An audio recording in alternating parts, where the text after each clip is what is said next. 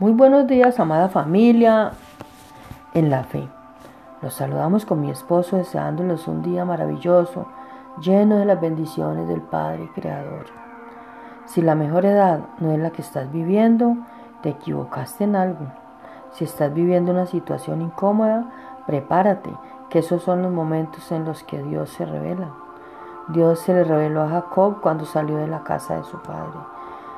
Dios, también se le reveló a los tres hebreos en el horno de fuego. Y Dios se le reveló a Daniel en el foso de los leones.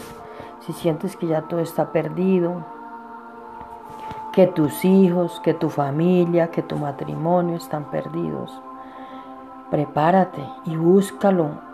Busca al Padre en el lugar secreto, que la gloria de Dios se te va a manifestar en todas las áreas de tu vida.